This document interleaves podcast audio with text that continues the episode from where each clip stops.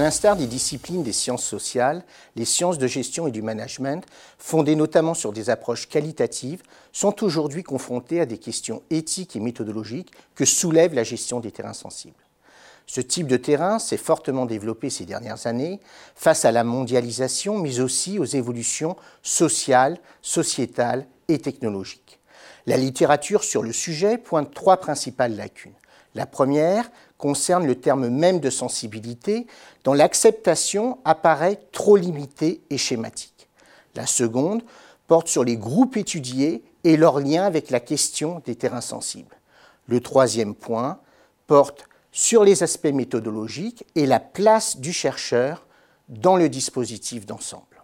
Nous avons donc cherché ici, avec mon collègue François Grima, à proposer une définition nouvelle de cette notion.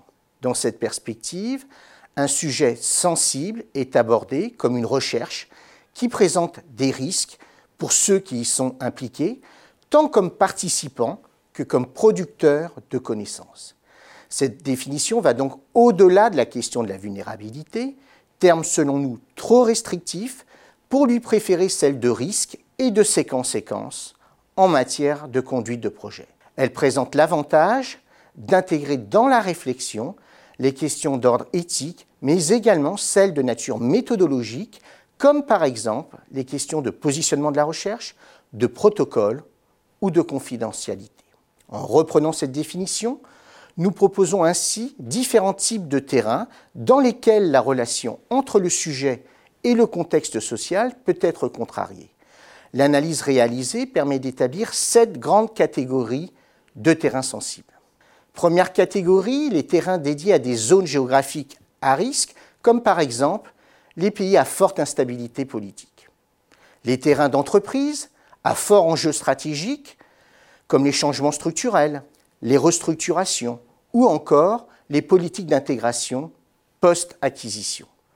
Les terrains dédiés à des groupes sociaux ou culturels en marge de la norme sociale ou sociétale, comme les marginaux, les SDF ou les délinquants, mais aussi les terrains dédiés à des groupes vulnérables en situation de manque ou de carence, comme les personnes isolées ou les personnes en état de forte pauvreté.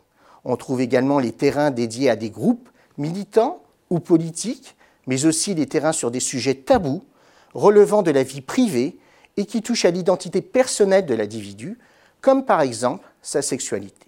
Enfin, les terrains portant sur des sujets éthiques ou moraux, comme le racisme ou l'homophobie. À l'appui de cette typologie et de plusieurs cas, issus notamment de notre expérience au sein de l'Observatoire ASAP, nous avons donc cherché à mieux cerner et expliquer les problèmes spécifiques que pose ce type de recherche en proposant des pistes de solutions possibles sur le plan à la fois institutionnel, organisationnel et relationnel.